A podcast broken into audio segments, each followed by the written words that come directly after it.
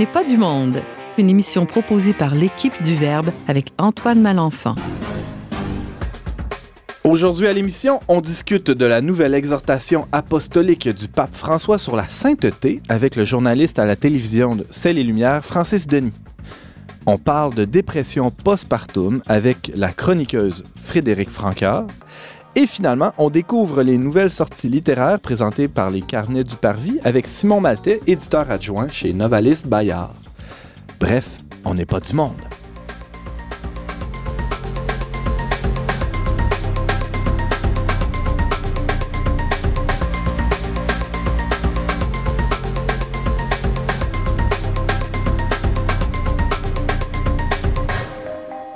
Bonjour à tous, bienvenue à votre magazine culturel catholique. Ici votre animateur Antoine Malenfant, euh, rédacteur en chef du magazine Le Verbe.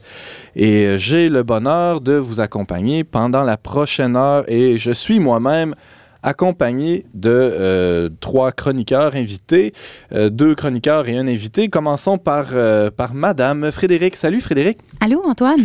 De quoi tu nous parles aujourd'hui? De dépression postpartum. Oh, c'est sérieux comme sujet quand oui, même. Oui, mais ça sera pas trop lourd. OK.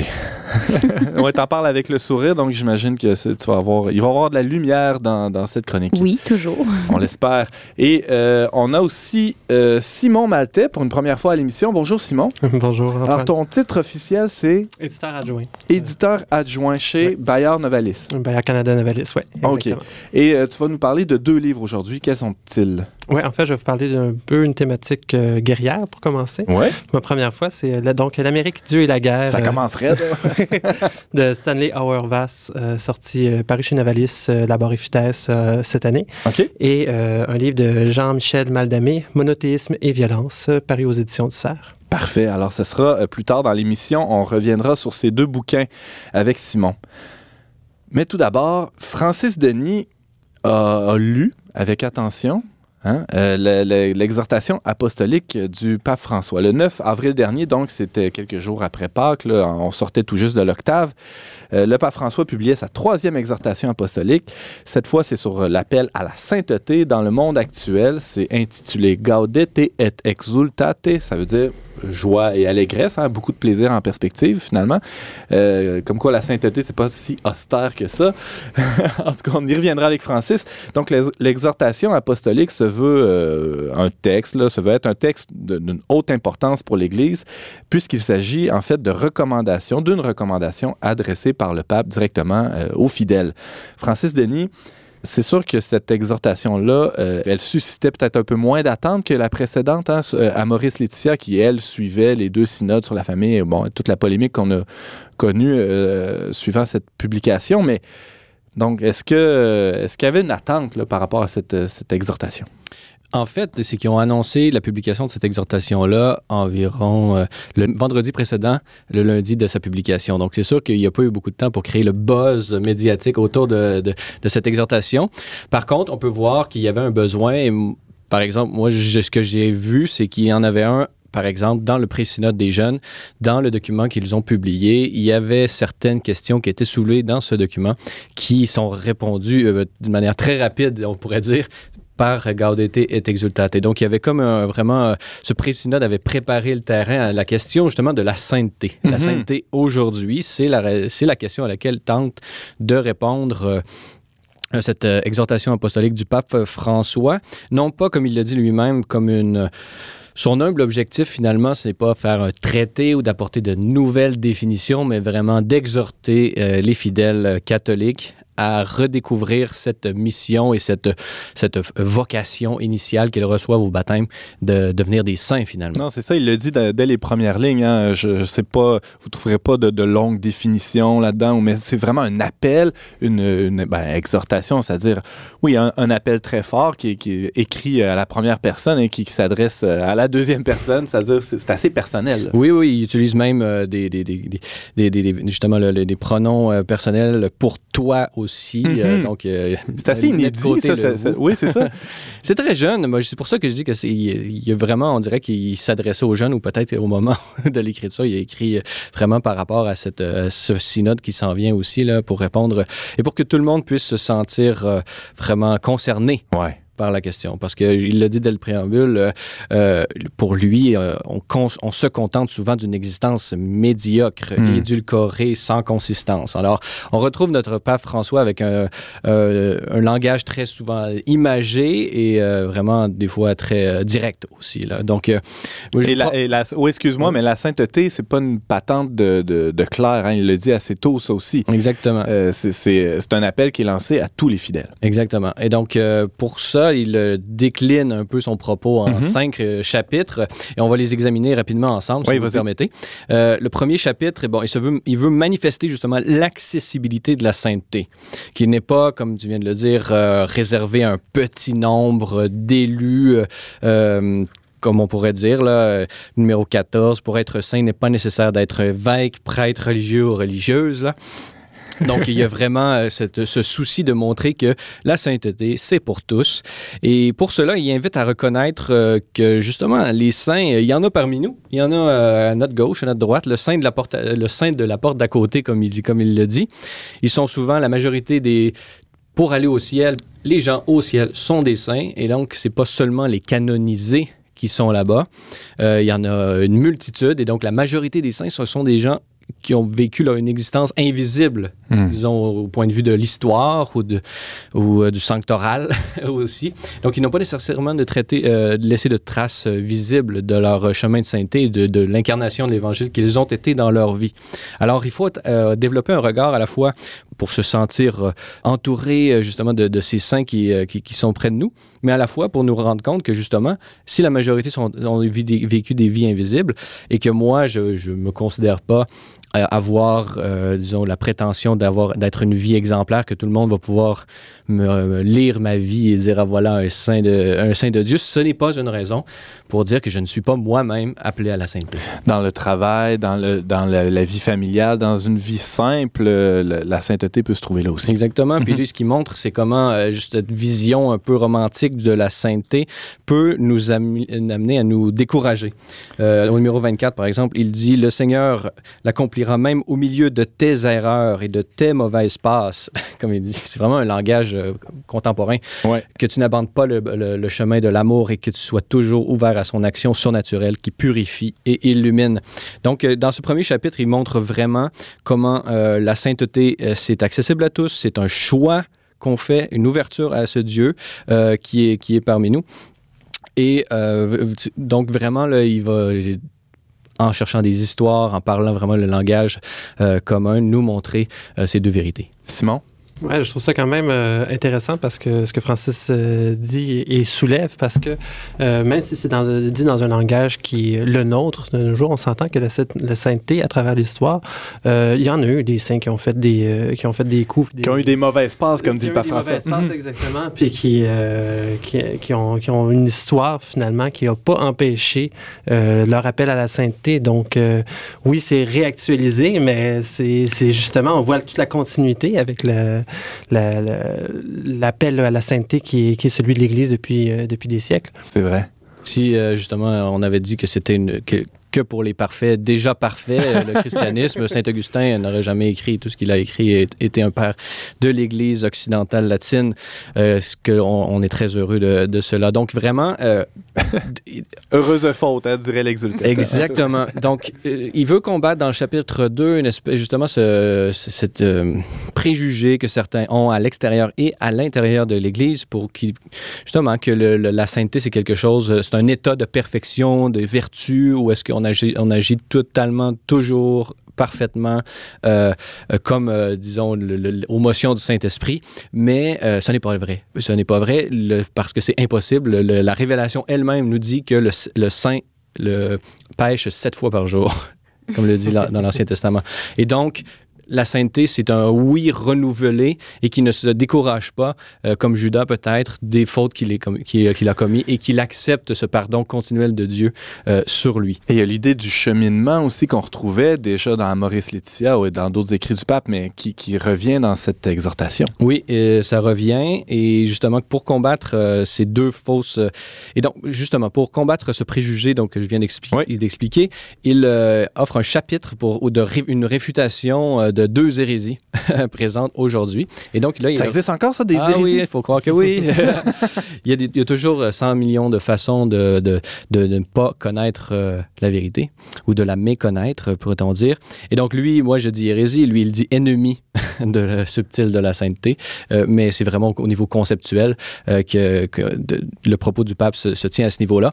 Et donc il reprend plus ou moins euh, à son compte ce qui avait été publié quelques semaines plus tôt dans la, la, la notification de la Congrégation de la doctrine de la foi Placuit Pla- Deo, qui faisait vraiment disons, une exploration doctrinale de, deux, de ces deux hérésies Quelles sont-elles? que sont le gnosticisme et le pélagianisme. Alors, euh, pour ces deux, comment je pourrais dire, ces deux hérésies, appelons-les comme ça, euh, faisons comme le pape, appelons leur chat un chat un, chat. Euh, ils ont la même cause, d'une certaine façon. Ils expriment un immanentisme anthropocentrique déguisé en vérité catholique. Qu'est-ce que ça veut dire? Bon, oui, fais-nous un peu de lexique. là. Le... Oui, commençons par le gnosticisme, peut-être.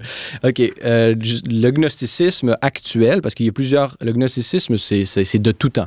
Euh, on en a trouvé beaucoup euh, dans les premiers siècles du christianisme. Ce sont des espèces de sectes, on pourrait dire, parce que euh, qui voient, euh, qui pensent la foi, le contenu de la foi, et qui pensent le, le- le- le salut comme étant une connaissance, une connaissance euh, qu'on acquiert par la pensée. Quand on acquiert par, euh, disons, la soumission de notre intellect à un, éno- à un énoncé, euh, justement, de foi, dans ce cas-ci. Euh, Et- une encyclopédie, et, qui- se manifeste dans une espèce d'encyclopédie d'abstraction, euh, nous dit le pape. Et le Christ serait un, un maître dans ce cas-là. C'est-à-dire, euh, essentiellement, son, son but euh, de, de son passage sur Terre, euh, ça, ça serait de nous, Nous enseigner enseigner. quelque Ouais, chose. Ce qui n'est pas faux, comme toutes les hérésies, mais qui est une- seulement une partie de la vérité. Exactement. On réduit euh, la dimension d'enseignement de, de- de Jésus-Christ, sa personne et son salut, à un enseignement auquel nous devrions, euh, par notre intellect, se soumettre. Et c'est cette soumission même qui est notre salut, et non pas euh, le Christ. Donc, le, le, le- le salut vient de nous, Hmm. finalement. Et donc, euh, ce type de, de, de, d'hérésie, le gnostique, euh, vraiment a des tendances, justement, euh, on l'a vu dans, dans, le, dans l'histoire de l'Église, un espèce de, un esprit sans incarnation. On dit euh, c'est un mépris du corps et on trouve souvent un désir d'une communauté un peu fermée, là, où est-ce que c'est vraiment des, euh, un élitisme spirituel. En 30 secondes, le pélagianisme. Pélagianisme, euh, actuellement, euh, il est une, euh, celui dont euh, ce que dit euh, le, le pape, c'est qu'il est une, une, une- euh, il découle du gnosticisme. C'est une horreur euh, qui n'est pas surmontée. Et, euh, en gros, c'est une négation de la grâce. C'est une conviction que non, non plus on se, euh, le salut est Jésus-Christ, comme le gnosticisme, mais, et- mais ce n'est plus l'intellect qui nous fait en sorte qu'on se sauve, mais par notre bonne volonté qu'on se sauve. Et c'est par nos actions Quand on veut, va on se peut. Ben ouais, le salut à l'huile de bras. Exactement. Mhm. Jean-Paul II euh, parle, parlait notamment de ça comme étant un des, des, des, des problèmes par, euh, de, de, euh, du christianisme euh, aujourd'hui. C'est quelque chose. Aide- Aide-toi et le ciel t'aidera, par exemple. Ouais, ouais. C'est- vraiment quelque chose de très pélagien. Parce que c'est pas vrai que, on va, que la- le- l'aide de Dieu dépend de nos actions. L'aide de Dieu, il, est, il, pré- il précède toutes nos actions. Il est un don gratuit qui n'est pas mérité. Et notre mission à nous, c'est d'accepter ce don-là et qu'il se manifeste en nous euh, euh, pour que justement c'est lui qui nous sauve et non pas nous par nos propres œuvres et nos propres moyens. Alors, euh, ce- celui qui nous sauve, justement, venons-y, parce que c'est le thème du troisième chapitre, à la lumière du Maître, après, avoir écarté ces deux euh, hérésies, euh, réactualisées là, sous, sous forme moderne au- aujourd'hui, on s'entend, Mm. mais il, il aborde la question du, du Christ. Exactement. Et il le fait surtout en- par un commentaire aux béatitudes, un peu comme il avait fait dans Maurice Laetitia en se commentant Saint Paul. Là, vrai. il le fait en commentant les béatitudes. Il montre à quel point euh, cet enseignement est, il est à contre-courant. Euh, bon, euh, justement, il, il nous exhorte à, à suivre ce chemin que le Christ. Il nous exhorte à demander au Christ de, de s'incarner en nous finalement. Dans le chapitre 4, il continue un peu sur la même ligne. Il manifeste, euh, les, disons, les, les différents comportements qu'il que, accueillir dans sa vie les béatitudes et les mettre en pratique par la grâce de Dieu, quel genre de comportement, euh, sur quel genre de comportement ça découle aujourd'hui? Alors là, c'est vraiment, il contextualise beaucoup l'enseignement. Parce que les béatitudes, ils, vont ils doivent s'appliquer jusqu'à la fin des temps, mais aujourd'hui, et donc il, bon, ben, il manifeste une liste de problèmes qui se manifestent aujourd'hui du, bon, on parle justement du, du contexte de, médiatique, du contexte des, des, nouvelles technologies, de la rapidité, du, de la surconsommation, donc, il, a énormément, il met l'accent sur, euh, sur énormément de, de, de, de, problèmes de notre temps. Et quelles sont les vertus qui, euh, si on les applique dans nos vies, vont nous permettre de, de, vaincre un peu ces choses-là? De répondre à ces défis-là. Mmh. Ouais. Des choses qui nous amènent euh, vers le malheur, finalement. Donc, mmh. il y a une co correspondance entre notre acceptation des béatitudes dans nos vies et le bonheur. Donc, comment, comment vaincre l'anxiété nerveuse et violente qui nous disperse et nous affaiblit, la négativité, la tristesse, l'acédicomode, etc., etc. Il vend d'une litanie de, de, choses qui nous éloignent de notre propre bonheur aujourd'hui et dont euh, la, euh, disons, la, mise en pratique des béatitudes peut, peut, nous sauver. Il finit par un chapitre 5 non moins, euh, je pourrais pas dire scandaleux au sens strict, mais scandale pour euh, un certain christianisme qui, qui, qui, a vécu encore, par exemple, de la vision du combat, la vision de la vie spirituelle chrétienne comme un combat, une vigilance et un discernement. Donc, discernement, c'est vraiment sa nature jésuite qui ressort, mais un combat, deux sortes de combats. Combat contre nous-mêmes, on l'a vu contre les disons, les tentations. Le vieil homme qui vient en nous. Exactement. Mais il va plus loin, il va jusqu'au tentateur lui-même. Et là, il parle du diable. Euh, il le cite euh, textuellement. Il, parle, il dit que c'est plus qu'un mythe. Et, euh, il dit même que si on fait comme s'il n'existait pas, on se met en danger spirituellement. Donc, il y a vraiment une réaffirmation de, de, la personnalité du diable, qu'il existe, que c'est une personne qui nous tente et qui veut euh, notre euh, malheur. Il veut, ne, il veut susciter la haine en nous contre Dieu et contre euh, les hommes, finalement. Francis Denis, euh, un dernier mot sur euh, cette exhortation apostolique Gaudete et Exultate du pape François qui est sorti le 9 avril dernier. Mm. ton, oui, exactement. ton analyse. Mais je voudrais pas rester sur cette disons, note un peu sombre, que, que, parce qu'il finit en nous, nous, nous manifestant la, la beauté du, du, du, christianisme et les moyens pour y arriver, qui sont les moyens spirituels finalement. Et il finit avec une très belle euh, référence à Marie, euh, qui, le, fait euh, magnifiquement. Et là, justement, j'aimerais bien citer justement ce qu'il dit. Il dit La mère n'a pas besoin de beaucoup de paroles. Elle n'a pas besoin que nous fassions trop d'efforts pour lui expliquer ce qui nous arrive. Et là, il fait référence justement à notre, besoin de la grâce et de prier et d'avoir un contact personnel avec Dieu, mais euh, à travers Marie surtout. Euh, mais euh, justement, il suffit euh, de chuchoter aux, aux, aux, oreilles de Marie encore et encore Je vous salue, Marie. Et donc, une, vraiment une invitation à la prière et à la prière confiante et par l'intercession de la Vierge. C'est vraiment, euh, on peut pas se tromper et on peut, on se met pas en danger spirituel et on, on va embrasser pleinement notre vocation à la sainteté de cette manière-là. Francis Denis, tu nous parlais de la récente exhortation apostolique du pape François sur l'appel à la sainteté. C'est intitulé Gaudete et Exultate, ça veut dire la joie et l'allégresse, hein, à peu près. Euh, on peut te voir et t'entendre à l'animation d'Église en sortie euh, et aussi l'émission Sur la route des diocèses. C'est diffusé à la télévision C'est les Lumières. Et aussi, euh, tu écris assez régulièrement, au moins une fois par mois, sur le trait. Merci beaucoup, Francis. Merci à toi.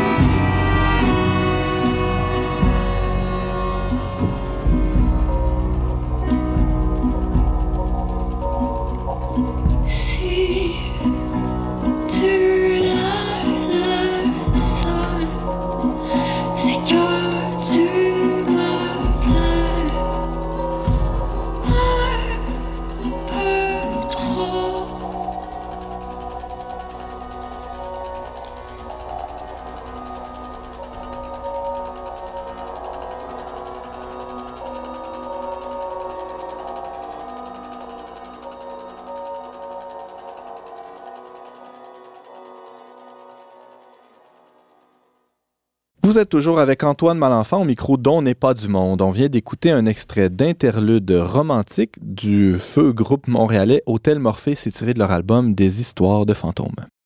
Le petit magazine euh, destiné euh, aux familles du Québec intitulé Naître et grandir publiait euh, récemment une, information pour le moins préoccupante, hein, disant que c'est pas moins de 7 des femmes qui, dans, les mois qui suivent la, mise au monde, on pourrait dire, de, de leur premier enfant, de leur enfant, euh, vivent un épisode de dépression postpartum majeure. Hein, pas, c'est pas léger, là, c'est sérieux. Euh, alors, 7% c'est quand même beaucoup. Euh, Frédéric Franqueur, qui est chroniqueuse à On n'est pas du monde et qui écrit aussi parfois dans Le Verbe, tu, tu, avais envie de nous parler de ça, de ce phénomène-là, de ce problème-là, de la dépression postpartum. Oui, oui, parce que d'abord, euh, on va le dire tout de suite, je ne suis pas médecin, je ne suis pas psychiatre, je ne suis même pas infirmière, je n'œuvre pas dans le domaine de la santé, mais personnellement, moi, j'en ai fait une et j'ai côtoyé quelques personnes euh, à travers les années qui ont fait des dépressions.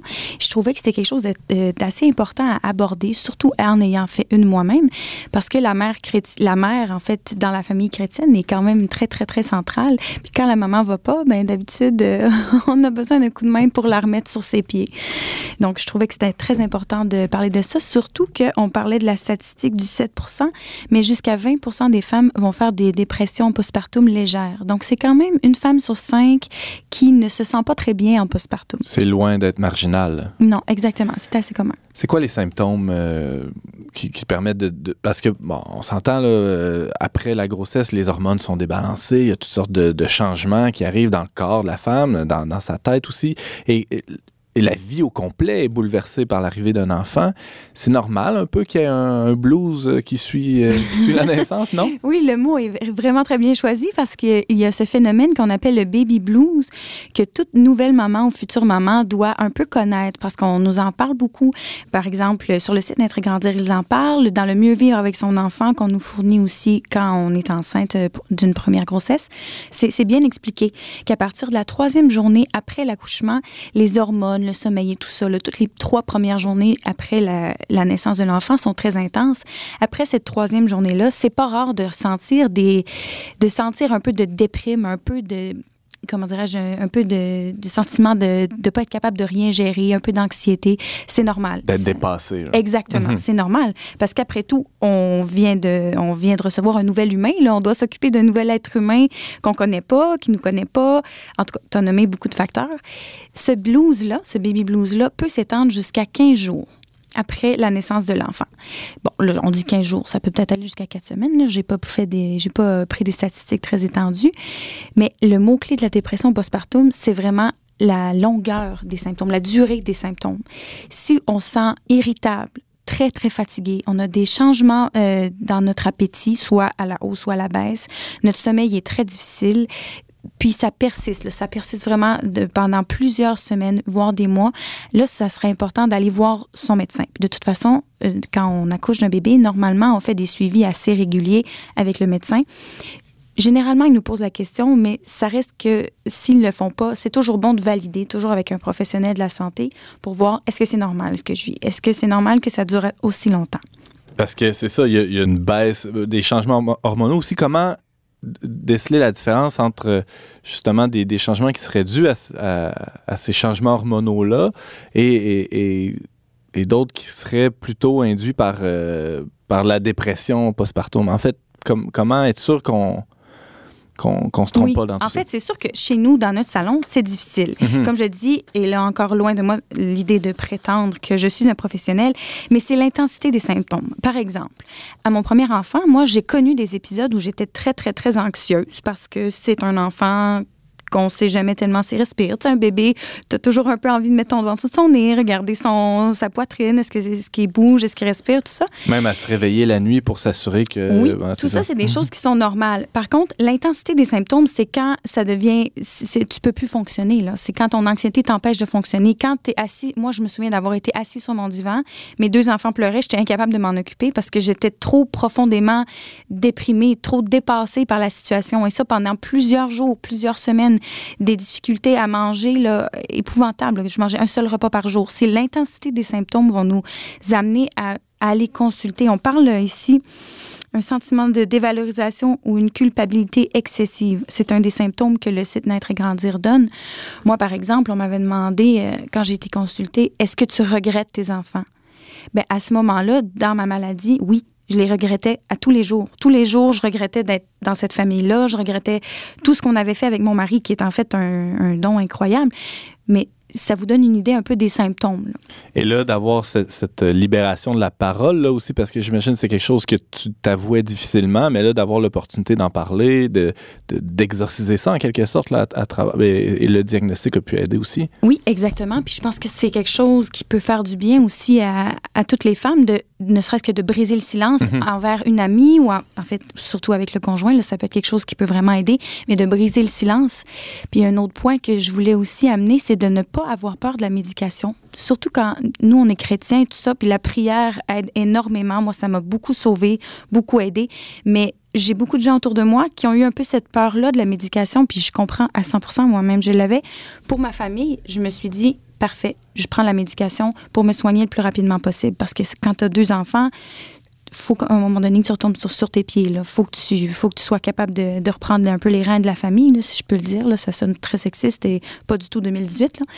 Mais Bref, j'ai pris la médication qui m'a beaucoup, beaucoup aidé. On y reviendra à la, la, question de la médication. Avant, j'avais une question par rapport au, euh, euh, au conjoint. Tu l'évoquais un peu plus tôt. Oui. J'imagine qu'il y a un rôle, lui, dans, dans le fait de, de déceler les, les, symptômes, justement, alors que la femme elle-même, elle peut-être à cause de, de, de tous ces symptômes-là, voit voit plus clair ou est, est complètement dépassé. Là, le, le, conjoint peut avoir un rôle déterminant dans, oui, dans, ben dans oui, ce. C'est certain parce que le conjoint, ça reste quand même qu'après la femme elle-même, c'est une des personnes qui la connaît le mieux, puis qui sait un peu comment elle réagit, puis qui la voit évoluer depuis les neuf derniers mois aussi. Donc, euh, c'est très, euh, c'est très, très important que le conjoint soit là. Euh, c'est oui, voilà. tu évoquais, bon, euh, il y a quelques instants, le fait de ne pas avoir peur d'aller de, de, voir des, professionnels de la santé, de aussi, euh, si c'est recommandé, ben, prendre la médication nécessaire pour se remettre sur pied. Euh, on, le voit souvent, on, le lisait d'ailleurs dans un article de Sarah-Christine Bourriane, il y a de ça quelques mois, dans notre dossier sur la santé mentale qui disait que ça doit être accompagné d'une thérapie hein, ou d'une approche psychothérapeutique. Euh, qu'est-ce oui. qui, qu qui, est oui, disponible, oui, Frédéric euh, par rapport à ça?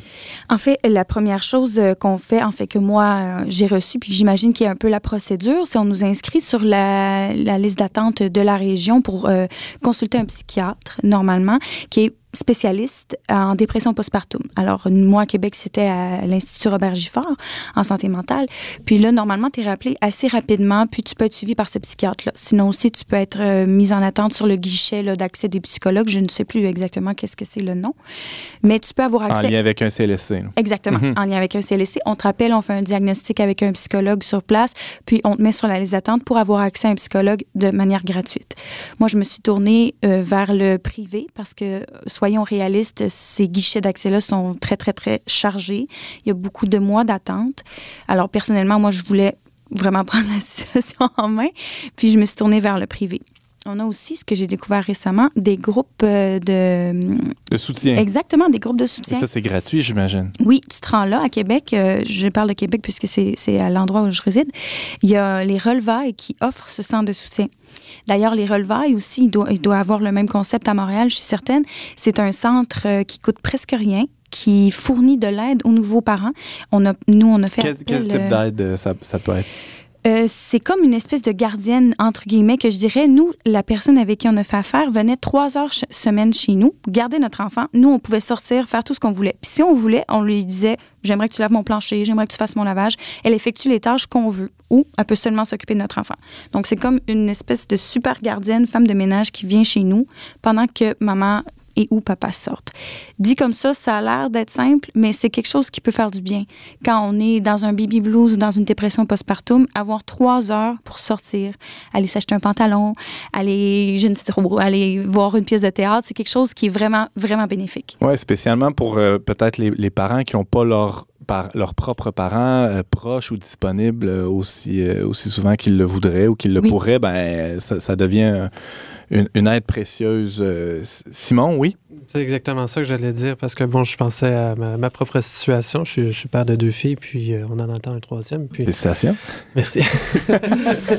Et euh, mais euh, à la, naissance de, oh, à la naissance de, notre première fille, on, au bout du fameux trois premiers jours, on était complètement épuisés. Puis une chance que j'avais le, soutien de, la famille. Mes parents, ma mère est venue à 5 heures du matin nous, nous aider pour justement dormir un peu, puis se, se remettre sur nos pieds. Donc, euh, ce système de relevailles-là, on en a entendu parler ensuite par la suite de façon plus, euh, plus formelle, institutionnalisée, on pourrait dire. Euh, mais c'est extraordinaire pour un parent. C'est drôle, ça me fait penser aussi à un épisode.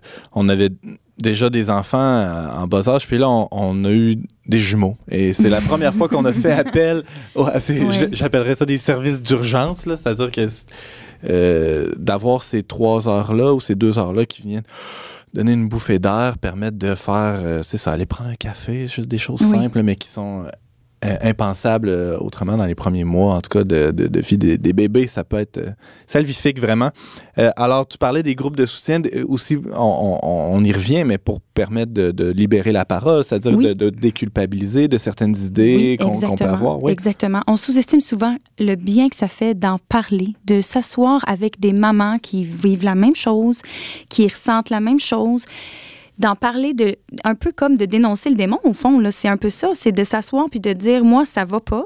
Je ne suis pas capable de faire ce que je suis censé faire.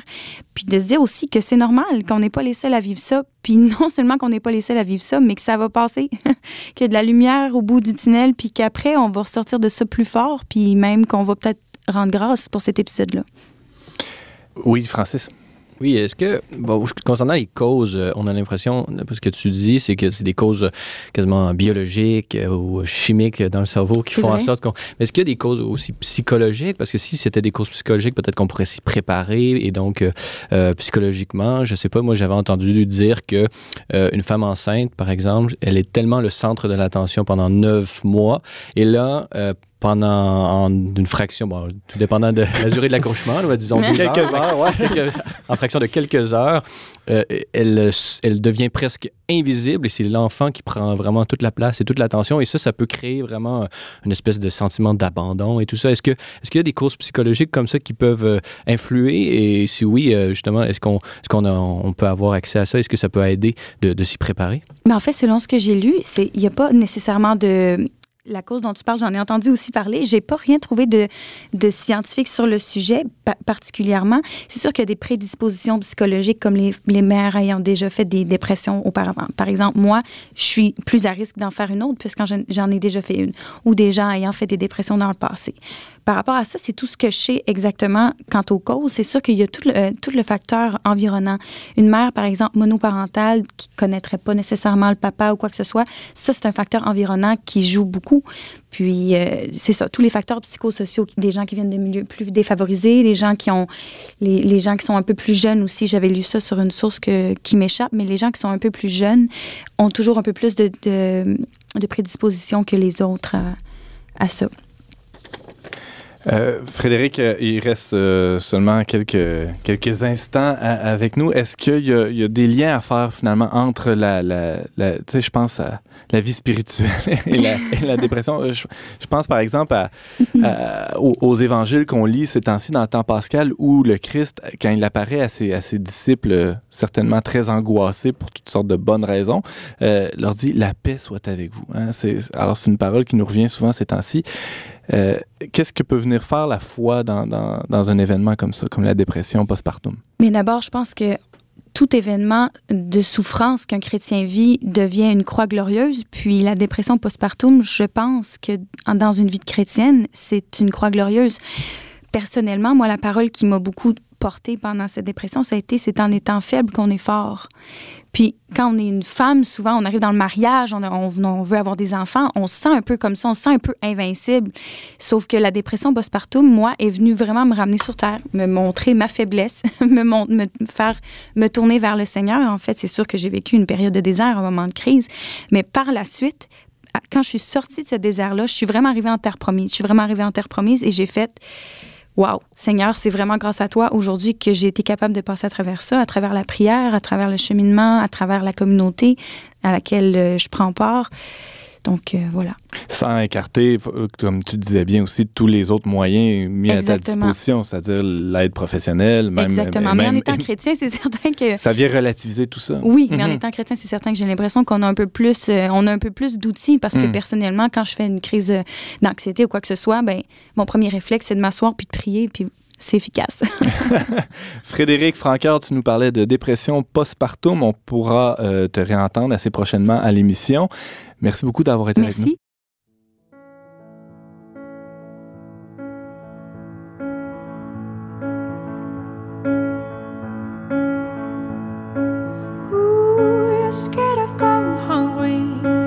Harvest more than you grow.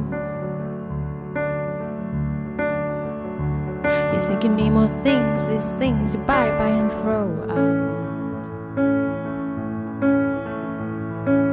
Ooh, you're scared of earning less than your neighbor or your dad. You think you need more jewels, more jewels and gold to be glad.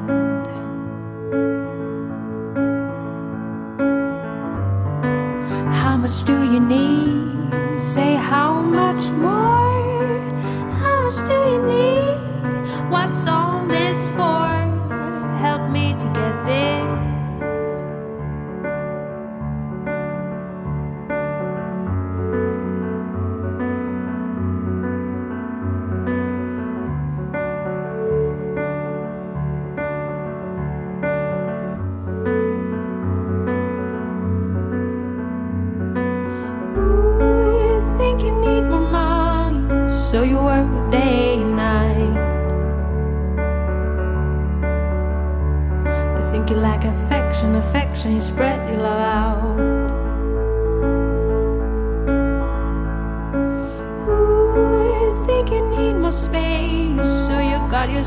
A bigger home.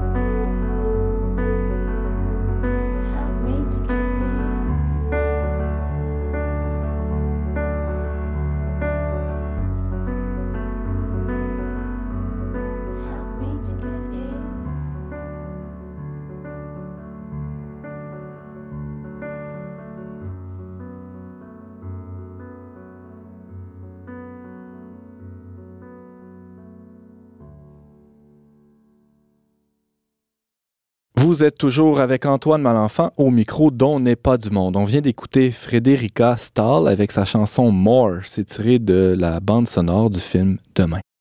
Les éditions Novalis, hein, une, branche de Bayard euh, Canada, sont bien présentes ici euh, au Québec. On peut voir euh, leurs bouquins un peu partout et, surtout dans le domaine évidemment de l'édition religieuse. Les éditeurs tiennent d'ailleurs un super beau blog appelé Les Carnets du Parvis. Vous pouvez consulter ça, Carnet du Parvis avec un S à, à carnet, hein, si je ne me trompe pas, dans lequel, donc, dans ce blog-là, on est à même de découvrir leurs nouveautés littéraires. Simon Maltais signe quelques textes sur, euh, sur ce blog. Aujourd'hui, tu es venu nous parler, Simon, de deux livres. Euh, je vais te laisser les, les, les présenter. Euh, alors, Oui, vas-y, à, à toi la parole.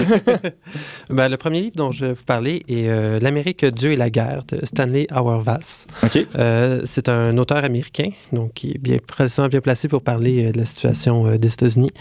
C'est un théologien qui est professeur aussi de droit à l'université Duke en Caroline, en Caroline du Nord. Euh, il est de l'Église épiscopalienne, mais euh, comme, il, comme il le dit lui-même, il est de la branche euh, catholique du protestantisme, c'est-à-dire qui, se, qui, se- qui est peut-être la plus, la plus proche finalement du catholicisme. Euh, donc, dans ce livre, dont la thématique est évidemment bon, la religion et, et la guerre, dans le contexte des États-Unis, il ne faut pas s'attendre à, y retrouver une, euh, une espèce d'analyse sociopolitique des raisons de la guerre aux États-Unis ou, euh, euh, plutôt une, espèce de point de vue sur les relations internationales, de, l'histoire de, nos voisins du Sud, mais c'est plutôt une réflexion éthique et profondément chrétienne sur la, la relation très particulière qu'ont les, Américains avec, entre, avec leur religion et avec la guerre. L'auteur ne déroge pas de sa posture de théologie. Pas du tout. OK. Euh, donc, euh, il cite euh, abondamment des, des auteurs chrétiens, des, des théologiens, et ça, il se situe beaucoup plus au niveau de la pensée ou de la mentalité que, que des, de l'événementiel. Que de la stratégie militaire aussi. oui, évidemment. Tout à fait. Alors, dans, dans ce livre-là, c'est quoi la, la- la grande thèse? En fait, euh, l'auteur, euh, bon, que- qui avait déjà été euh, célébré en 2001 comme le meilleur théologien des États-Unis par le Times, ce qui n'est ce qui est pas rien, disons-le, se distingue par son pacifisme radical. OK. la non- par la non-violence complète et absolue. Contrairement à d'autres auteurs qui prônent la non-violence, il ne fait pas en réaction à la guerre, mais plutôt en- par une lecture du, du christianisme, par une lecture du message christique. Et il en vient à, la- à défendre la thèse que euh, est véritablement chrétien que celui qui, est non-violent. Alors, comme disciple du Christ, évidemment, le, le Christ qui a répondu à la haine et à la violence, euh, on le sait comment, hein, en se laissant clouer. Donc, pour lui, c'est incompatible de se dire disciple du Christ euh, tout en Exactement. répondant au mal par le mal. Tout à fait. Le- L'événement de la crucifixion est central dans sa pensée. J'imagine. Oui. Donc, dans, dans ce livre-là, L'Amérique, Dieu et la guerre, il applique sa, sa réflexion, son analyse au terrain géographique qui, est- qui est le sien, finalement, là, les États-Unis d'Amérique. Oui. En fait, euh, c'est qu'il constate euh, d'abord euh, deux choses. Euh, un, les États-Unis ont une réputation d'être un peuple très religieux. Euh, c'est un mythe, on pourrait dire qu'il cherche à déboulonner, ou est-ce qu'il montre que la, la religion américaine tourne en fait autour des, comment je pourrais dire, d'un attachement à certaines valeurs qui sont euh, et un, regard sur eux-mêmes qui est lié à la liberté beaucoup et à la démocratie. Où est-ce que, où est-ce que finalement les Américains se conçoivent finalement comme la, la forteresse de la li- liberté et de la démocratie dans le monde. C'est ouais, Euh. intéressant. On pourra, on pourra en discuter longtemps, mais oui, ouais. non, mais je, je, je, Ouais, ça, je c'est- discute pas la validité Non, non. de, son point- de sa. Mais lui, il dit qu'eux-mêmes se perçoivent comme, comme ça. Exact, qu'eux-mêmes se perçoivent comme ça. Et euh, que finalement, euh, la, la pratique religieuse assidue de ses habitants, c'est beaucoup plus une façon d'exprimer sa liberté. C'est une façon de dire je vais à la messe parce que je peux et je le veux. Et donc, il y a quelque chose d'un peu d'une une pratique religieuse liée à un contexte culturel. On a connu ça aussi euh, ici, en quelque sorte. C'est-à-dire, ça fait partie de la culture américaine que d'avoir une pratique religieuse. Et, et là, ça- si je comprends bien, l'auteur questionne la profondeur de, de- du, du vécu ou de la foi de, de, Tout de à fait. nos En voisins fait, du Sud? En fait, il, il parle d'une certaine superficialité du, christianisme américain. Évidemment, il parle pas, euh, il parle pas euh, des, euh, des trajectoires individuelles. Il parle de, euh, de, l'institut, de, de la structure du christianisme américain, de son inculturation dans la, dans, dans, dans, dans la société Ouais. américaine, finalement, avec les marques, euh, les, le- les marques sur la, sur, la, sur la monnaie, les références euh, Hmm. à Dieu. euh, Dans fait les par le- discours, dans les discours, partout, dans le discours public. Donc, euh, c'est finalement, c'est pas de la poudre aux yeux, mais c'est une certaine superficialité finalement. Ouais. Euh, le deuxième élément dans son analyse tourne autour de la relation particulière de la guerre, euh, qu'il conçoit comme étant, d'une certaine façon, le ciment de la société américaine. Donc, euh, Simon Maltais, l'auteur Stanley Auer- Auerbach, hein, je ne Oui. sais pas si je le prononce bien, Oui. démontre quoi là, à, à travers ça? Qu'est-ce qu'il qu'est-ce qu'il veut dire? Euh, ce qui veut dire, c'est que ess- essentiellement, les, les, les Américains euh, sont ensemble parce qu'ils se sont construits un destin commun, une, une narration commune de, de leur vécu, euh, leur passé guerrier finalement. Euh, et ces traces-là euh, partent de la guerre de sécession, qui a été une fracture, euh, selon Auerbach, euh, euh, ben, puis selon de très nombreux au- autres auteurs que j'ai que j'ai lus à, à d'autres occasions, a été une fracture euh, in- incommensurable finalement dans la Une faille société. qu'il fallait colmater, qu'il fallait, dans le fond, réunir sous un même drapeau tout ce monde-là. Et là, il n'y a rien de mieux qu'avoir des ennemis communs pour se Exactement. devenir copains. Hmm. Et à ça, ben, on rajoute la, la Première Guerre mondiale a été un peu le baume sur la plaie Ouais. qui a permis de, de- de réunir ce peuple-là. La Deuxième Guerre a, a- a renforcé ce sentiment et euh, c'est à la suite de la Deuxième Guerre mondiale que les États-Unis sont retrouvés en situation hégémonique face au bloc de, de l'Est Mhm. et euh, a, pris, a commencé à prendre de plus en plus sa posture de gendarme du monde. Et euh, depuis 2001, ben, ce que Auer- Auerbach montre, c'est que le- le- la, la solidarité américaine s'est orientée vers ce nouveau projet qui est la guerre contre le terrorisme, qui est une guerre à toute fin pratique euh, éternelle. Ouais, ça se peut qu'on en parle pendant longtemps encore, en effet. Euh, un dernier mot, peut-être en 30 secondes, sur ce livre-là, L'Amérique, euh, euh, Dieu et la- guerre, oui? Ben, ce qui est intéressant, c'est que aussi à travers tout ça, c'est que l'auteur, ça permet vraiment d'avoir une, plongée profonde dans la psyché des- de, nos voisins du Sud, qui on, est, très habitués à leurs produits culturels, c'est omniprésent dans la culture québécoise aussi, mais c'est à sa lecture qu'on réalise à quel point il y a vraiment une, un, un- un gros, ben, excusez-moi l'anglicisme, un gros clash culturel finalement entre notre réalité et celle des États-Unis. Et il y a un deuxième livre sur le même thème. Ça tombe bien parce que c'est le thème qu'on aborde aussi au magazine Le Verbe ce printemps, le thème de la guerre. Et tu nous présentes un, un autre bouquin qui, lui, n'est pas édité chez Novalis, mais plutôt au Cerf, mais qui est distribué par, euh, par euh, Novalis Bayard, hein, si, si je me trompe pas. Oui, c'est noveliste qui distribue euh, les éditions de Serre. Donc, euh, le livre s'intitule Monothéisme et violence. C'est écrit par qui? C'est écrit par Jean-Michel Maldamé. C'est un dominicain et membre de l'Académie pontificale des sciences. Euh, donc, un, il a été doyen de la faculté de, de philosophie à l'Institut catholique de Toulouse. Donc, euh, c'est un dominicain dans la pure tradition de saint Thomas d'Aquin. Il le cite abondamment. Ouais. donc, euh, on peut s'attendre. Ça, donne une idée un peu de la structure de l'ouvrage qui est très, qui est très pédagogique, qui, qui va s'attarder d'abord à définir qu'est-ce qu'on entend par monothéisme, qu'est-ce qu'on entend par violence.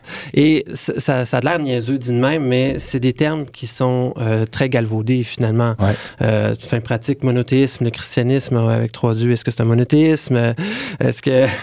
Donc, il fait le ménage assez tôt dans l'ouvrage. Oui. Qu'est-ce qui est quoi? Et on, on- on pose tout ça. Et après ça, on va de l'avant pour développer quoi? Oui, en fait, l'auteur attaque de front des, des thématiques difficiles finalement, parce que bon, euh, il commence, en- en- il commence d'abord, je, je, je, je vais revenir un petit peu en arrière. Oui, oui. Il commence d'abord euh, en rappelant qu'il y a un truisme qui est répété partout dans notre société actuellement, c'est que euh, les, la violence, euh, la, la religion engendre la violence. Ouais, D'ailleurs, on le voit dans les médias, dès que la religion est évoquée, c'est pas très long qu'on entend euh, des atrocités dans la phrase qui suit. là. Exactement. Mhm. Et l'auteur se, se questionne sur l'inévitabilité, finalement, de cette relation. Est-ce que la religion engendre nécessairement de la violence? Est-ce que, c'est, est-ce que la, la religion et la violence sont irrémédiablement associées? Ou est-ce que c'est euh, simplement une, question de, de perspective, on pourrait dire? Est-ce qu'il aborde, bon, c'est écrit monothéisme, est-ce qu'il aborde tous les monothéismes? Comment il procède? Dès le départ, il, il ci- il cible son, son sujet en, en démontrant qu'il va parler de, l'expérience chrétienne, de la posture chrétienne, en laissant le, le, le, Le soin? euh, aux deux autres monothéismes, à l'islam et au judaïsme, de, de se défendre sur ce, sur ce Donc l'appel, l'appel est lancé. On, Oui. on va voir, on va voir la, la réponse peut-être éventuellement. Donc, euh, euh, pardon, Jean-Michel Maldamé, dans Monothéisme et violence, parle de la, de- du, rapport du christianisme à la violence, finalement. Oui, et ça, il attaque de front des, euh, des situations très problématiques. On parle euh, de la notion de chrétienté qui, euh, qui, qui est celle d'un peuple élu, euh, celle de, de la, de la guerre juste, guerre juste, pour faire un petit parallèle que dont St- Stanley Auerbach parle longuement aussi, Ouais. Euh, de la notion d'un Dieu jaloux. Donc euh, jaloux des autres, euh, des autres divinités, qui, qui, euh, finalement, dans une certaine pensée philosophique contemporaine, un, un Dieu qui est jaloux, qui est contre les autres, par définition, engendre la violence Mm. parce qu'on veut éliminer l'autre. Il faudrait vouer tous ces opposants à l'anathème. Exactement. Ah, ah. Et donc, il s'attaque directement à ces notions-là. Il les décortique, il les, il les nuance énormément. Et au-delà des notions philosophiques, il va aussi, dans l'événementiel, il va s'attaquer à la question de l'institutionnalisation de l'Église à l'époque de Constantin, aux inquisitions, aux croisades. Donc, euh, c'est, comme je disais, dans, dans la plus pure tradition thomiste de saint Thomas d'Aquin, euh, il va systématiquement étape par étape, on, on s'attaque à tous ces, ces éléments-là pour les aborder de front. Et un dominicain qui s'attaque à l'Inquisition, c'est pas trop. euh, avec pas trop de complaisance, non? Non, non, avec pas trop de complaisance, sans, surprise, disons-le, Euh, parce que bon, euh, on n'a pas rappelé les euh, certaines atrocités qui ont été commises au nom de l'Inquisition. Donc, euh, ce qui ressort de ce livre-là, euh, c'est peut-être euh, là-dessus que, que, je, que je souhaiterais conclure, Ouais. c'est euh, c'est que ça permet d'aborder d'abord et avant tout le, ce débat-là entre euh, le lien entre le monothéisme et la religion et la violence Mhm. de façon plus sereine. Euh, c'est un ton qui est très pédagogique. Il faut, faut, aimer, faut aimer réfléchir de façon philosophique, mais euh, on, sort de là beaucoup mieux outillé pour euh, répondre aux critiques face à la religion, mais aussi on réalise que euh, si, si la religion euh, fait quand même partie, la, la violence fait partie intégrante de la religion, c'est ce que c'est ce qui finit par, par affirmer. La violence fait partie intégrante de toute la De l'expérience de- humaine. De l'expérience humaine Mhm. effectivement. Donc, on peut pas, on peut pas s'en dédouaner complètement. Euh, tout est une question de euh, comment, comment vivre cette expérience et comment grandir à travers elle. Simon Maltais, tu nous présentais euh, deux, deux livres euh, distribués, un édité et distribué par Novalis, euh, paru récemment, L'Amérique, Dieu et la guerre, c'est signé par Stanley Auerbach, et un autre euh, publié au CERF euh, aussi en 2018, s'intitule Monothéisme et violence par le dominicain Jean-Michel Maldamé. Alors on peut évidemment euh, t- se procurer tout ça chez Mediapol, Librairie Pauline, etc. Euh, Rappelons que tu es éditeur adjoint chez Novalis euh, Bayard Canada. On peut te lire au www.carnet au pluriel du parvis.ca. Euh, C'est renouvelé assez régulièrement ce blog-là. Oui, en fait, on écrit une fois par semaine, euh, tous les deux, Jonathan Guilbeault, l'éditeur euh, délégué, et moi-même. Alors merci beaucoup d'avoir été avec nous pour nous présenter ces deux livres.